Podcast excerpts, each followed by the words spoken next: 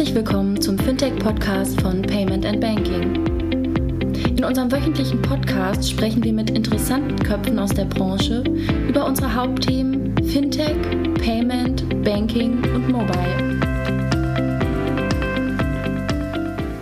Hallo und herzlich willkommen zur 139. Ausgabe des Fintech-Podcasts von paymentbanking.com.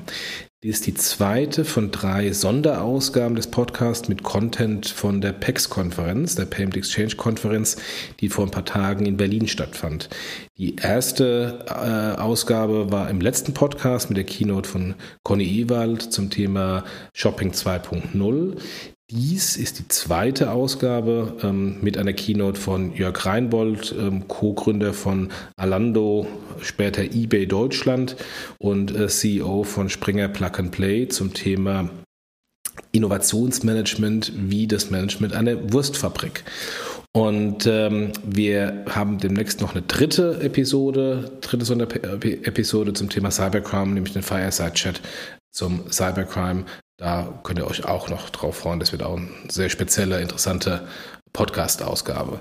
Warum machen wir das? Wir haben bei der PEX ein rein logistisches Problem gehabt. In den Raum passen nur 160 Leute. Wir hatten viel mehr Anmeldungen als äh, überhaupt ähm, äh, Plätze. Und ähm, wir haben ja mittlerweile zum x Mal mehr als 1000 Podcast-Hörer pro Tag. Und äh, insofern ist da ein viel größerer Bedarf an äh, ähm, Zuhörern im Vergleich äh, zu den räumlichen Kapazitäten. Und deswegen haben wir uns entschieden, einzelne äh, Highlights der Payment Exchange Konferenz auch in der breiteren Öffentlichkeit zur Verfügung zu stellen. Und das sind insofern diese drei Sonderpodcasts. Übrigens äh, zum Thema Hörer, wir bedanken uns recht herzlich bei euch, weil wir haben im Januar ähm, einen wahnsinnigen Rekord ähm, gebrochen. Äh, wir haben bislang die meisten Zuhörer oder Abspielungen des Podcasts gehabt in einem Monat, nämlich etwas mehr als 20.000 Abspielungen verschiedener Podcast-Episoden. Ähm, wir haben dann wahnsinniges, wahnsinniges Wachstum, denn das letzte Mal, als wir das letzte Mal äh, so eine Riesenhürde genommen hatten, ähm, war im November erst und da waren es gerade mal 10.000. 10.000. Da haben wir uns schon gefreut wie verrückt und jetzt äh, nur ein paar Wochen später schon 20.000 ähm, Abspielungen pro Monat. Insofern spricht für euch, für euren guten Geschmack, spricht für unseren Content, äh, den wir euch liefern. Insofern nochmal vielen, vielen Dank an euch, die Sponsoren und auch diejenigen, die unseren Content unterstützen.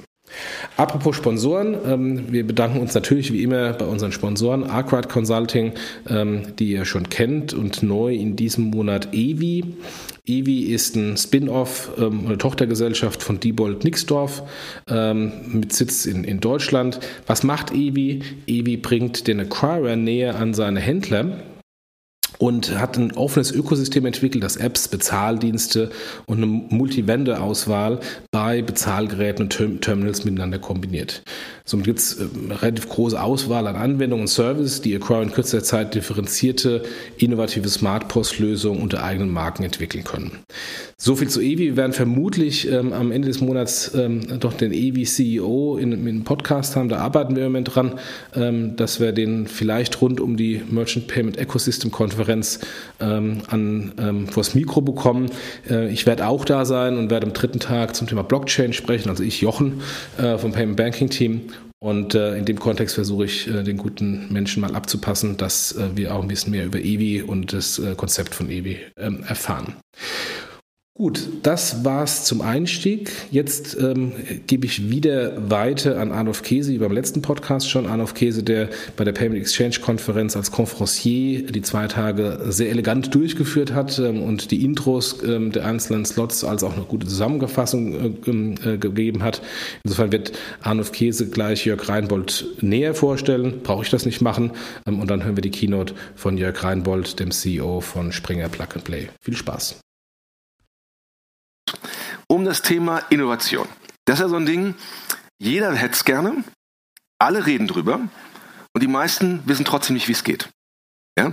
Also jeder kann sagen, ich bin innovativ, aber dass das jemand seriell als Prozess vorantreibt mit Erfolg, ist eben seltener, als dass jemand seriell ohne Ergebnis drüber redet.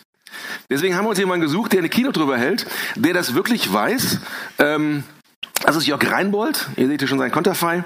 Ähm, auch hier beim Twittern, das rote Ad Jörg ist sein Hashtag. Also äh, wenn man sein, sein, sein Ad-Zeichen erwähnt ihn auch.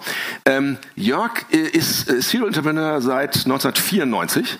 wie meine Teenage-Kinder sagen, das war noch bevor Steine erfunden wurden. Und ähm, er hat eine Reihe Firmen gegründet. Ich glaube, die prominentesten sind aber gemeint, das wird immer dran festgemacht. Er war einer der Gründer von Alando und hat damit quasi die eBay Legacy in Europa, in Deutschland losgetreten. Ähm, ich habe dann jahrelang quasi auf die Legacy auch selber zugebracht als Tochter von eBay, als äh, Geschäftsführer von PayPal. Und ähm, das ist aber nicht alles, was Jörg gemacht hat. Jörg hat Better Place mitgegründet. Er hat eine Reihe Firmen gegründet und vor allem seit einigen Jahren ist er CEO von dem Plug-and-Play Accelerator von Axel Springer, wo eine, wenn man so möchte, eine Wurstfabrik gebaut worden ist, die Menschen, Ideen und Geld reinpackt, ja, und hinten kommen einfach total astreine Firmen bei raus. Ja? Das klingt jetzt so, dass ihr alle lachen müsst, aber das ist auch ein bisschen was zum Aufwachen gedacht wird, macht. Es ist wirklich so, ein richtig guter Prozess funktioniert im Dauerlaufprinzip. Und das ist das Schwierige daran. Wir können alle mal eine gute Idee haben. Das reicht nicht. Wie kann man dafür sorgen, dass jeden Tag eine gute Idee ans Fliegen gerät? Das weiß Jörg Reinbold. Ich lerne jedes Mal, wenn ich mit ihm rede. Und deswegen Bühne frei für Jörg. Danke dir.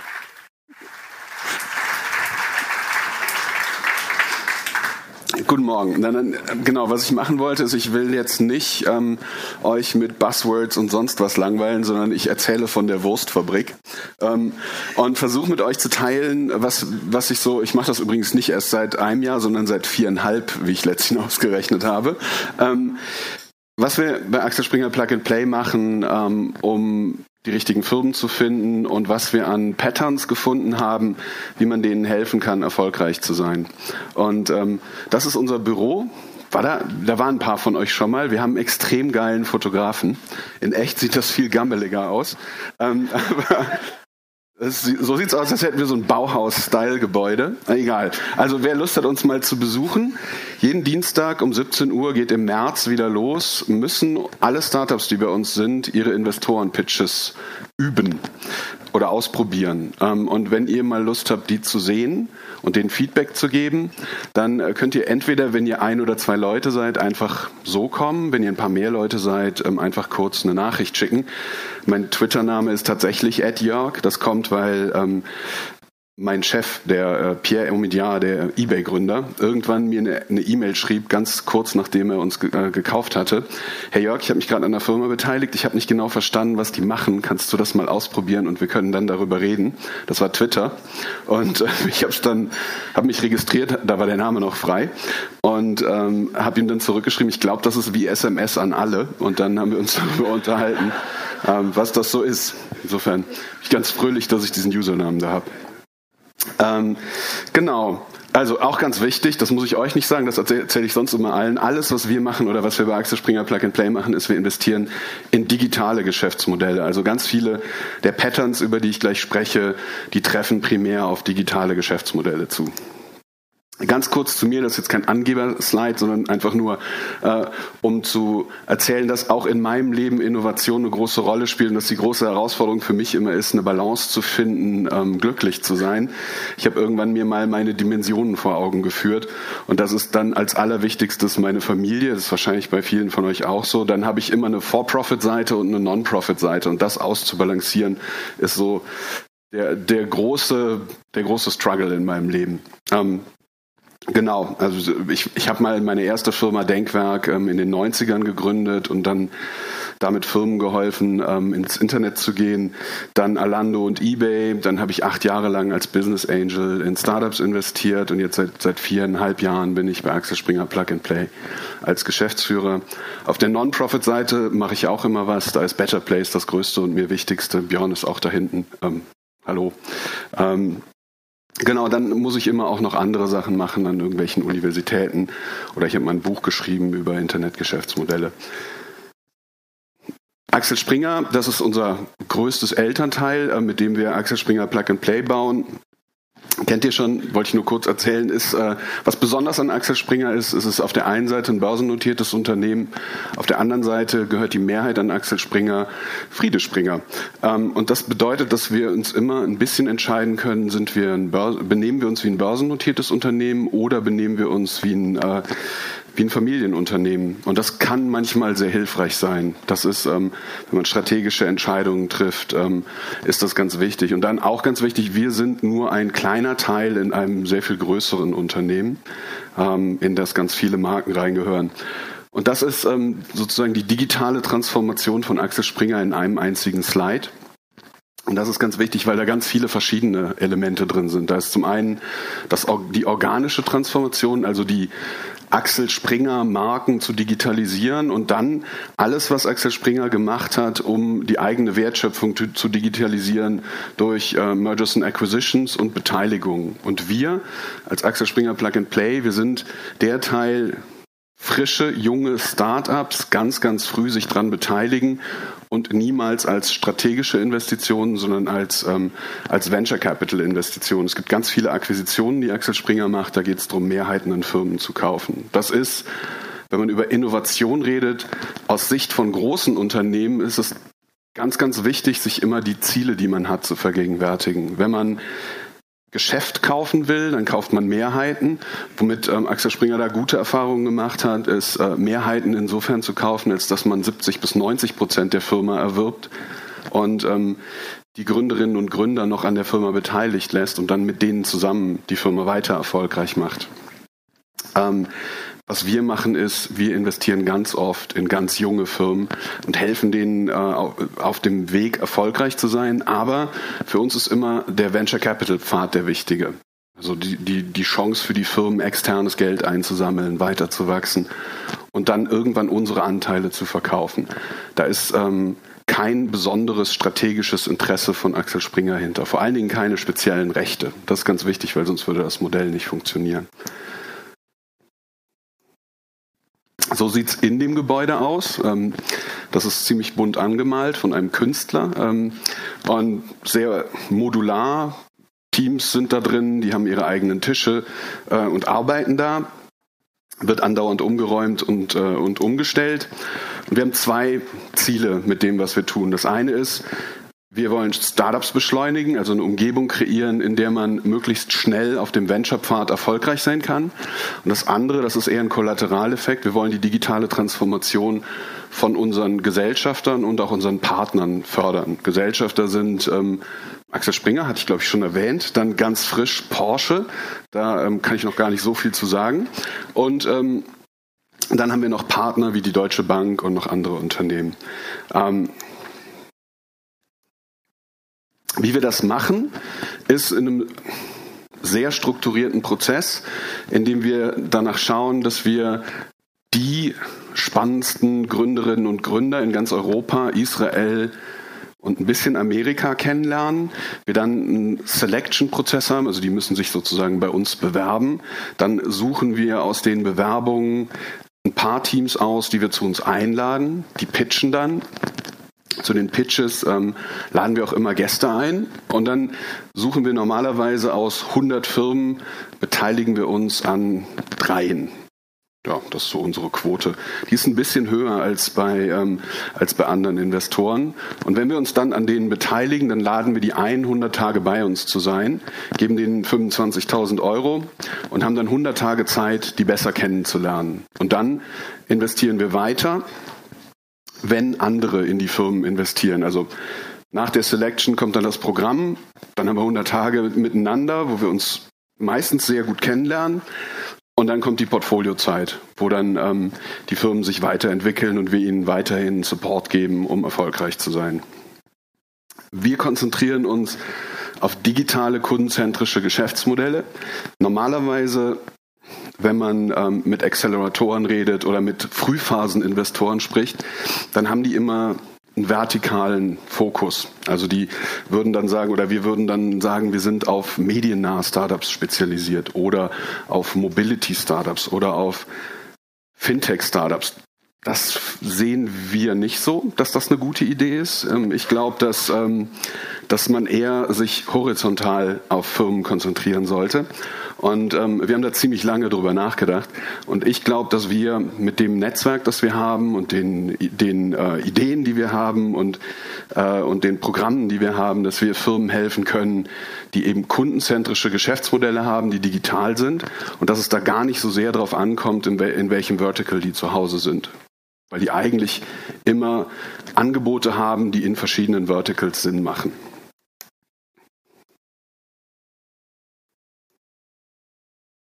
Will nicht mehr klicken. Doch, will wieder klicken. Wo muss ich ihn hinzeigen, um zu klicken? Da, hier, da. Ist klar.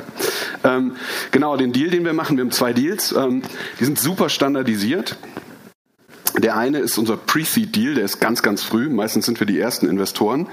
Dann äh, geben wir den Firmen, hatte ich gesagt, 25.000 Euro, 100 Tage bei uns, ähm, Workshops, Mentorennetzwerk, Expertennetzwerk, ähm, Kontakte zu Axel Springer, unseren anderen und, und Porsche und beziehungsweise über Porsche, das kann ich immer nur in die Zukunft gerichtet sagen, weil wir ja gerade anfangen, das zu machen. Ähm, unser ganzes anderes Netzwerk machen wir für die auf.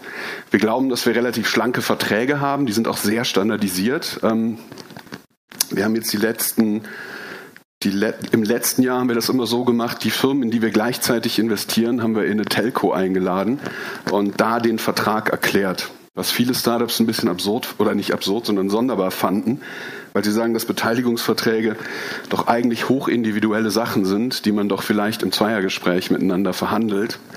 Und dann haben wir immer gesagt, ja, aber wir verhandeln die ja gar nicht. Wir erklären den Vertrag und wenn der dann passt, dann ist gut, weil dann unterschreiben wir den. Und wenn der nicht passt, dann sind das nur Details, die wir vielleicht für jede Firma anpassen. Aber die grundsätzlichen Rahmendaten im Vertrag, die müssen für alle passen, weil sonst macht es keinen Sinn, den miteinander abzuschließen. Und ähm, das äh, ist inzwischen, äh, kann man das machen. Ähm, und das ist in dieser Frühphase ist das auch in Ordnung. Wenn es dann später oder wenn es für, für unseren späterphasigen, den, den Seed-Deal, da machen wir das dann auch nicht mehr. Da in, verhandeln wir dann sozusagen individuell die Verträge oder wir steigen in Verträge ein, die es schon gibt.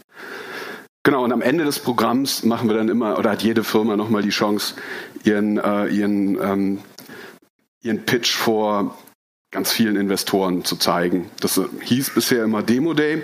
Ab diesem Jahr nennen wir das Investoren-Events weil wir gemerkt haben, das ist zwar ganz toll, aber auch gar nicht so wichtig, weil zum Glück viele Investoren sich die Firmen schon vor dem eigentlichen Demo Day angucken. Und jetzt beim, beim letzten ähm, Demo Day, den wir im Dezember hatten, da waren sechs neue Firmen auf dem Demo Day.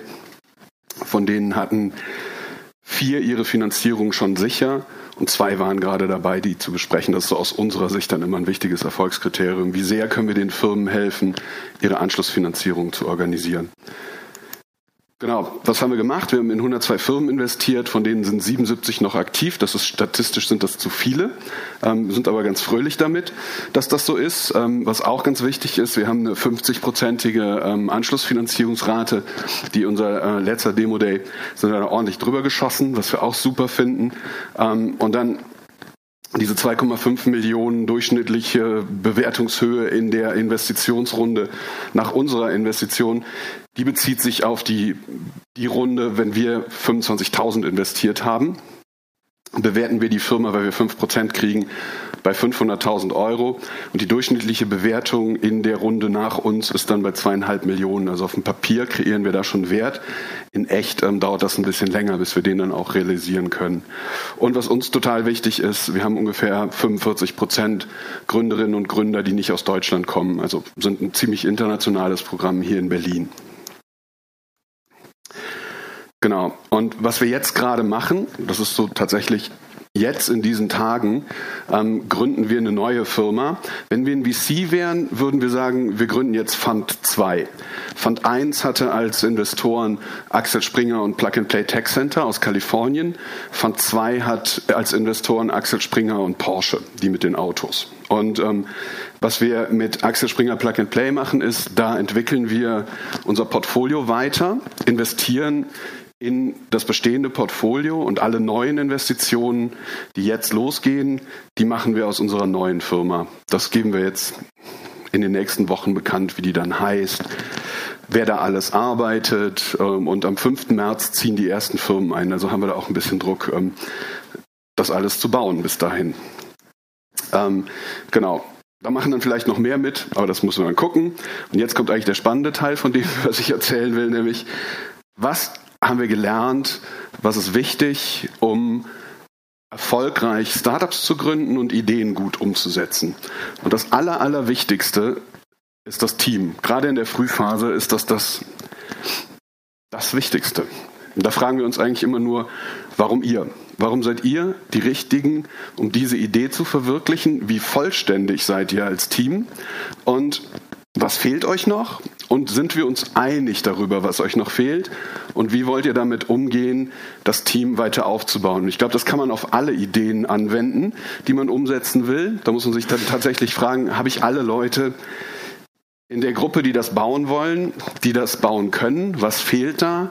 Und wie können wir die Leute ergänzen, die da noch rein sollen. Beim Founder-Team hat man da dann noch so ein paar andere Herausforderungen, wie wie sehr sind die an der Firma beteiligt, welche Co-Founder fehlen da vielleicht noch, welche Rollen sind offen, wie ist das Verständnis von den Gründerinnen und Gründern zum Thema Team ergänzen, wollen die Anteile abgeben, ähm, fühlt sich das alles richtig an für die, fühlt sich das richtig an für uns. Und da beschäftigen wir uns ziemlich viel mit, auch gerade in der Phase, wenn wir uns die Firmen angucken, gibt es da irgendwelche ähm, gelben oder roten Fahnen, warum wir vielleicht in das Team nicht investieren sollten, weil es unvollständig ist oder weil wir merken, da gibt's gibt's irgendwelche Dinge, die nicht richtig miteinander funktionieren oder eine Gefahr, dass das Team platzt die Firmen aus unserem Portfolio, die es nicht mehr gibt. Ähm, das war am Anfang, so in den ersten zwei Jahren, war der Hauptgrund, dass die Teams einfach gecrashed sind. Und dann haben wir uns sehr viel Mühe gegeben, mehr rauszufinden. Wie kann man ganz am Anfang rausfinden, ist das das richtige Team, um die Idee voranzubringen? Und das ist dann das zweite Team, was wir uns angucken. Die Idee also wir gucken uns dann an, äh, kann man die Idee umsetzen und was ist die Idee? Ähm, warum ist das eine gute Idee? Wie funktioniert die Idee an sich? Und wie funktioniert die Idee im Kontext von allen anderen Dingen, die so gemacht werden? Und da geht es dann darum, Geschäftsmodell sich anzuschauen, Revenue Streams zu verstehen. Es geht darum, Umsetzungspläne anzugucken. Und am Anfang sind das ja alles nur Hypothesen. Egal, ob das jetzt eine Idee ist, die man irgendwie in der eigenen, im eigenen Unternehmen ähm, umsetzen möchte oder ob es ein Startup ist. Und wir gucken uns halt dann immer Startups an. Und ähm, das ist halt dann klassische BWL, die man da dann mal betreiben kann. Kann sich angucken, ähm, wie sieht die Wertschöpfung aus, wie ist die untergliedert? Wie sehen Mengengerüste aus? Wie sehen Conversions aus? Wie sehen Unit Economics aus? Und da beschäftigt man sich sehr viel mit Hypothesen und mit der Fähigkeit dann wieder vom Team, aus diesen Hypothesen Tests zu machen und dann Realität. Das nächste, was wir uns dann angucken, das ist das Timing. Why now? Warum ist das, eine, ist das jetzt der richtige Moment, sich damit zu beschäftigen? Das Foto da, ähm, das ist ein Team, die haben eine Plattform gebaut, mit der man Live-Events broadcasten kann, Multikamera-Perspektiven mit Mobiltelefonen. Ähm, das war zu früh, das zu machen. Die gibt's jetzt leider nicht mehr. Waren aber total nett. Also coole Ideen, super Technologie. Viel zu früh. Gibt einfach ähm, wahrscheinlich in drei, vier Jahren macht es dann Sinn. Dann kann man damit irgendwelche Sportevents übertragen oder Konzerte, weil dann auch irgendwie die rechte Situation einfacher zu managen ist. Die haben sich einfach total daran abgearbeitet, übertragbare Inhalte zu finden. Und wir fragen uns dann immer, ist das Leading Edge oder Bleeding Edge? Und weil wir so früh investieren, ähm, trauen wir uns manchmal etwas etwas früher zu investieren, als das vielleicht andere machen. Also zum Beispiel haben wir letztes Jahr eine Company investiert, die haben einen Ad-Server für virtuelle Welten gebaut. Das ist ähm, super spannend, wenn man in dreidimensionale Räume Sachen stellen kann. Also Sie können dann, keine Ahnung, eine Colaflasche in, in VR positionieren oder ähm, ein Surfboard an die Wand stellen oder auf dem Kalender, der in irgendeinem Raum hängt, irgendeine Anzeige platzieren. Ähm, ist ganz cool. es gibt nur, ich weiß nicht, wie viele hier benutzen abends, wenn man nach Hause kommt, ähm, VR-Equipment, um sich da Inhalte anzugucken. Wahrscheinlich nicht so viele. Wir sind zu Hause relativ advanced, aber bei uns macht es auch keiner. Und, ähm, aber ich glaube, es ist total cool, so, ein, also so eine Technologie zu haben. Und mit einem Medienunternehmen im Rücken wird irgendwann der Moment kommen, dass das ein total spannendes Asset ist, einen Ad-Server zu haben, mit dem man sowas machen kann. Die Frage ist, entwickelt sich die Welt schnell genug für die Company?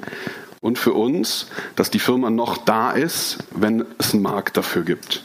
Das ist so das Bleeding Edgigste, was wir gerade im Portfolio haben. Ähm, Genau, und das muss man, glaube ich, bei jeder Idee und bei jeder Company sich fragen, wie, wie passt das in das Timing, das es gerade gibt. Ne? Und da kann es auch zum Beispiel dann sein, dass man ähm, irgendwie gerade zu spät ist. Ne? Also so, wir haben in eine Firma mal investiert, die haben eine unglaublich gute Lösung gebaut, ähm, Ticketing und Event-Empfehlungen zu geben.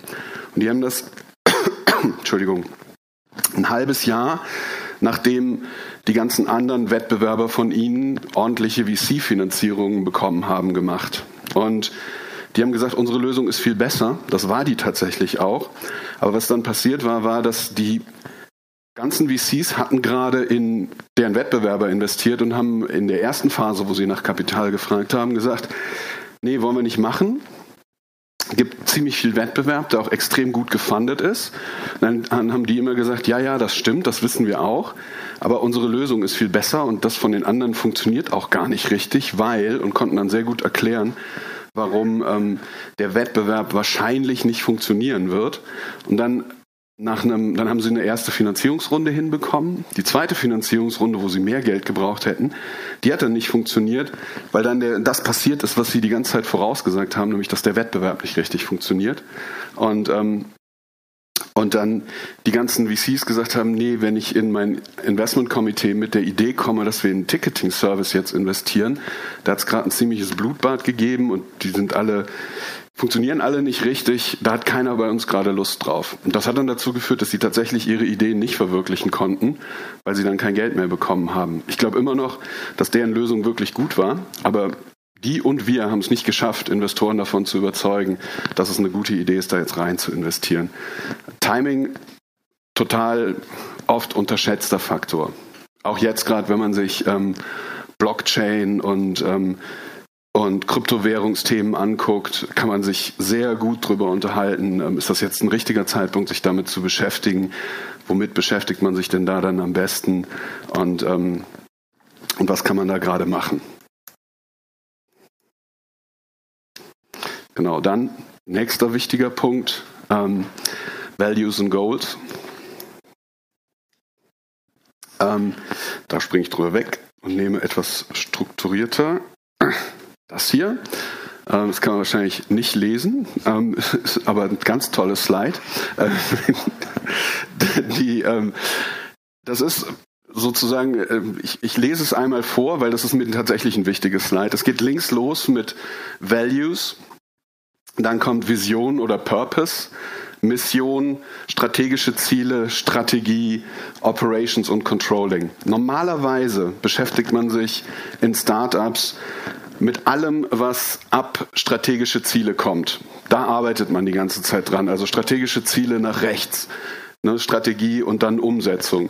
Und die Geschwindigkeit, die man als Firma hat in der Umsetzung von Ideen oder Innovation, die kommt daher, wie gut kann man Strategie definieren und wie schnell kann man ausprobieren, was da funktioniert. Mit allen möglichen schlanken Prozessen. Da gibt es ganz viele Buzzwords, die man darauf anwenden kann und viele, viele Methoden, das zu machen. Ganz oft vergisst man ein bisschen darüber zu reden, was sind eigentlich die Kernwerte, wie wollen wir Dinge tun, wie wollen wir sein, was ist eigentlich unsere große Vision. Ähm, wenn das Startups nicht machen, dann klappen die meistens nicht.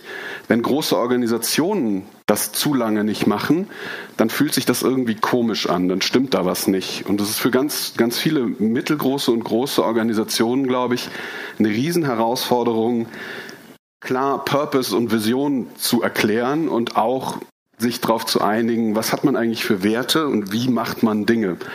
In einer kleinen Firma ähm, muss man das, also wir machen das mit den Startups von Anfang, also wir gucken ganz gezielt danach, haben Gründerinnen und Gründer kompatible Wertesysteme.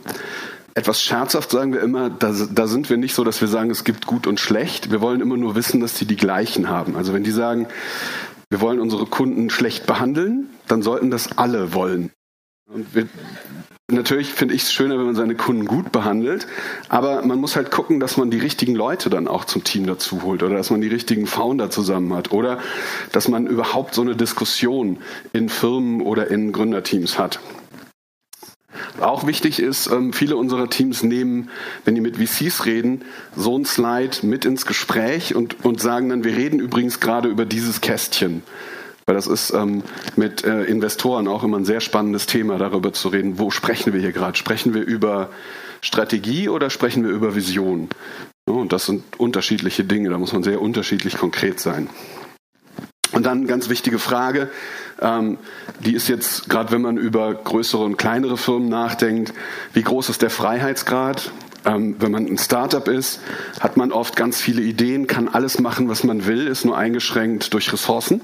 Man hat nicht genug Geld, man hat nicht genug Leute, nicht genug Technologie. Als großes Unternehmen hat man meistens genug Geld. Man tut zwar so, als hätte man es nicht. Man hat meistens auch, ähm, auch genug Leute. Was man nur halt nicht hat, ist die Freiheit, einfach das zu tun, weil man es einfach nicht sich gibt. Dann Operations, das Umsetzen von Zielen ist ähm, auch da die wichtigsten Learnings, ähm, die, die wir haben, ist ähm, zum einen granulares versus episches Scheitern. In der Startup-Welt sagt man ja dann immer gerne, es geht darum, dass man auch mal scheitert oder dass man Scheitern toll finden soll. Ich persönlich mag Scheitern nicht. Ähm, wahrscheinlich mag das keiner so richtig. Und ich glaube, es ist ganz wichtig, dass man da eine Kultur entwickelt, als, als egal ob man groß oder klein ist, dass man versucht, möglichst kleinteilig zu scheitern. Also dass man Sachen ausprobiert, die vielleicht nicht klappen. Und das würde ich dann immer granulares Scheitern nennen. Alle Lean-Themen, die man so hat, da geht es immer drum. Sachen testen, Multivariantentests und, und dann eben auf die Gewinner setzen. Was man vermeiden sollte, ist eben dieses epische Scheitern. Und dann ist, ist ganz wichtig, ähm, dass man wenn man über eine Idee anfängt zu reden, über ein ähm, eine Startup anfängt zu reden. Alles, was man da hat, sind meistens Pläne, die Hoffnungen sind. Also man muss dann gucken, wie kann ich aus meinen Plänen Daten machen und wie kann ich dann mit den Daten arbeiten. Weil über Daten, äh, mit Daten lässt sich sehr viel einfacher arbeiten als mit Hoffnungen. Und Daten kriegt man, indem man Sachen ausprobiert und dann tatsächlich echte Daten hat. Das ist in eurer Welt wahrscheinlich total normal. In ähm, der Startup-Welt muss man da sehr oft sehr viel drüber nachdenken. Wie kann ich denn jetzt meine Hypothesen in wirkliche Daten übersetzen, indem ich ein Produkt baue, mit dem ich dann zum ersten Mal wirklich Kunden habe und dann äh, Daten kriege, mit denen ich arbeiten kann. Und dann, ich weiß nicht, kennt das irgendjemand Customer Development Cycles? Das ist äh, ganz praktisch, so zu denken. Ähm, es geht los in der Customer Discovery Phase ganz links. Ähm, das ist, wenn man ganz, ganz frisch anfängt und erstmal Hypothesen hat zu, was ist eigentlich das Problem, was ist die Lösung, was ist das Minimal Viable Product, das ich dazu vielleicht bauen sollte und wie kann ich Kunden erreichen. Wenn wir in Firmen investieren, dann sind die da ganz links. Die bestehen nur aus einem Team, das Hypothesen hat und wir helfen denen dann, diese erste, diesen ersten Block an Themen zu erledigen. Und wenn Sie das gemacht haben, also wenn Sie zeigen können, es gibt ein Product Market Fit, es gibt ein Geschäftsmodell, das man darauf anwenden kann oder vielleicht mehrere Geschäftsmodelle, es gibt eine Sales and Marketing Roadmap, dann kann man das nächste Mal Geld einsammeln und kann von da aus dann weiter wachsen in eine Customer Creation Phase und dann in eine Company Building Phase kommen. Und ähm, was wir mit den Startups die ganze Zeit machen, ist denen einfach dabei helfen, das so schnell wie es geht zu testen und so, so früh wie es geht immer sich so zu verändern, dass sie da auf einen Erfolgspfad kommen. Und das ist, glaube ich, universell anwendbar auf alles, was man bauen möchte, wo man aus einer Idee eine Firma machen möchte oder wo man eine Innovation in etwas, wo man eine Innovation produktisieren möchte. Genau. Und dann eine ganz wichtige Frage, ich weiß nicht, ob die für euch relevant ist, bei uns ist die nur super relevant. Und das ist die, ist das ein Venture Case oder ist das ein äh, Dividendenmodell? In Deutschland ähm, oder generell, wenn wir investieren, wir, sind, wir investieren in Venture Cases, also in Companies, die schnell wachsen, die viel Kapital brauchen, um zu wachsen und die Venture Capital vereinnahmen wollen oder bekommen wollen, um dann ihr Wachstum zu beschleunigen und irgendwann ihre Venture Capital Investoren im Rahmen eines Exits da wieder rauslassen.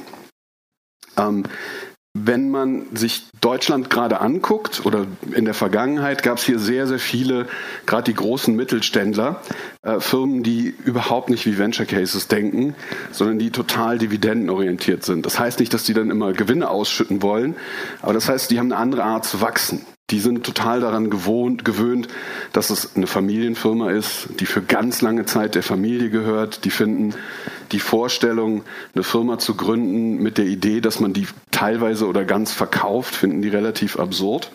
Und ähm, ich glaube, dass da total viel Potenzial drin liegt, diese zwei Welten zusammenzubringen. Und auf der einen Seite Startups, die gegründet werden, eben mit einem Venture Capital Modell, mit großen Mittelständlern sich unterhalten zu lassen oder Family Office von diesen großen Mittelständlern mit, ähm, mit innovativen Modellen zusammenzubringen, eben um eine ganz neue Art von, von Wachstum möglich zu machen. Ich weiß nicht, wie das bei euch so ist, ob, ob, ihr, ähm, ob ihr auch manchmal Kapital sucht. Ich glaube, da gibt es ganz viel.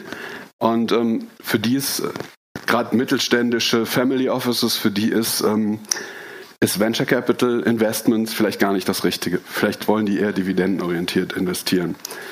Und dann das Allerwichtigste sind ähm, Netzwerke, die man bauen muss. Das, was heute hier passiert, ist so ein Netzwerk, ähm, wo man sich trifft, wo man relevante Gesprächspartner findet. Ähm, bei uns ist das Allerwichtigste, dass wir ein gutes Investorennetzwerk anbieten, dass wenn man ähm, als Company mit uns was macht, dass man die richtigen Investoren kennenlernt. Es geht darum, Mentoren zu haben. Ich weiß nicht, ob ihr sowas habt. Wenn ihr es nicht habt, würde ich schwerst empfehlen, das einzuführen, einmal firmenintern und dann aber auch firmenübergreifend.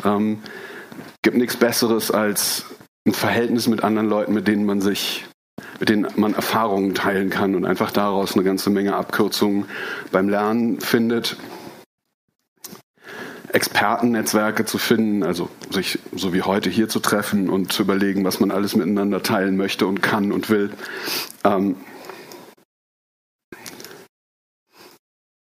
Genau, und dann bei uns geht es auch immer noch darum, diese Brücke mit anderen Corporates zu bauen. Und das ist vielleicht auch was, ähm, was ich gelernt habe, dass viel mehr Firmen Lust haben, miteinander zu reden, ähm, als ich das vorher gedacht habe. Und dass der Austausch da meistens ähm, viele spannende Sachen herausbringt. Auch das ist ein Effekt vom Timing her. Ähm, ich glaube, vor fünf Jahren hätten noch nicht so viele große Firmen auf so vielen Ebenen versucht, Dinge miteinander zu machen, mit einem Pragmatismus, ähm, den ich so auch vorher nicht kannte. Dass halt man sagt, man kann auch mal kleinteilig anfangen, irgendwas miteinander auszuprobieren. Und dann das Allerwichtigste, aber das kennt ihr wahrscheinlich, ist äh, Momentum zu erzeugen. Da ist dann auch egal, ob es um ein Startup geht oder um eine Idee, um ein Geschäft oder um, um eine Innovation, die sich, ähm, die sich durchsetzen soll oder will. Ähm, und das funktioniert in unserer Welt, funktioniert das meistens so, irgendwas fängt an zu wachsen, Dadurch, dass es Traction hat, die Traction führt dann wieder dazu, dass es einfacher ist, eine Finanzierung zu kriegen. Die Finanzierung führt dann dazu, dass Traction zunimmt. Das führt wieder zu mehr Wachstum, führt wieder dazu, dass Finanzierung einfacher wird. Und das ist einfach so ein, so ein Kreislauf, in den man alle Innovationen hineinbewegen muss. Und dann das Letzte und Wichtigste ist einfach, das zu machen. Also nicht immer nur darüber zu reden, sondern einfach Dinge auszuprobieren, Dinge zu tun und dann dann passieren auch tolle Sachen. Meistens. Genau. Vielen Dank fürs Zuhören. Jetzt können wir uns noch unterhalten. Das ist eigentlich immer der lustigste Teil für mich.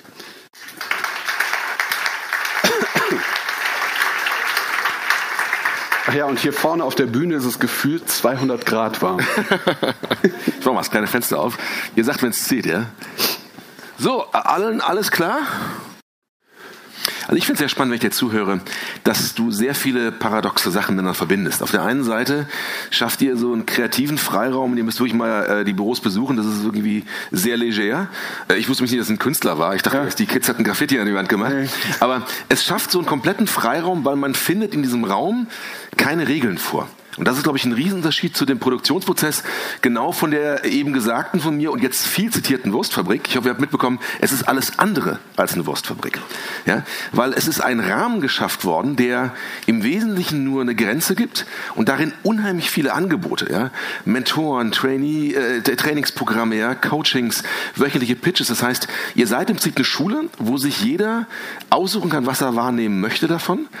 Und ihr schafft einen maximalen Freiheitsgrad innen drin, ja, indem ihr nur außenrum ein Angebot macht. Das ist echt faszinierend. Also die normale Fabrik, der normale klassische Prozess in der Industrie ist ja eher, dass man genau sagt, mit dem Teil muss zu dem Zeitpunkt das passieren und dann kommt hinterher das und das Produkt raus. Und das ist der Riesenunterschied. Ja. Ihr verbindet Kreativität mit Framework. Das ist echt faszinierend. Genau, weil sonst würden wir ja, um dein Bild weiter zu benutzen, immer die gleiche Wurst machen.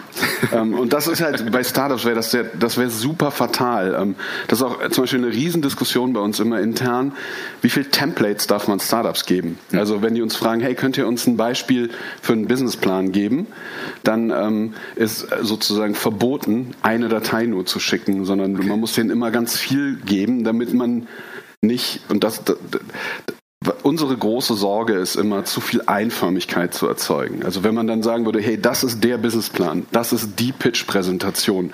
Das sieht man oft, wenn man sich ähm, mit, ähm, mit Wettbewerbern von uns beschäftigt oder mit anderen, anderen Organisationen, Companies, die die Startups früh unterstützen.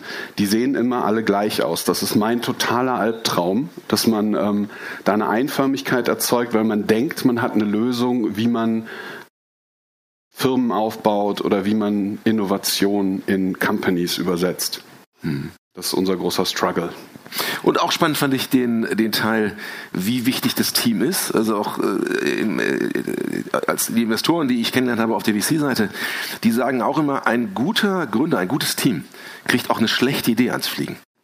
Ein schlechtes Team kriegt auch eine geniale Idee zum Crashen.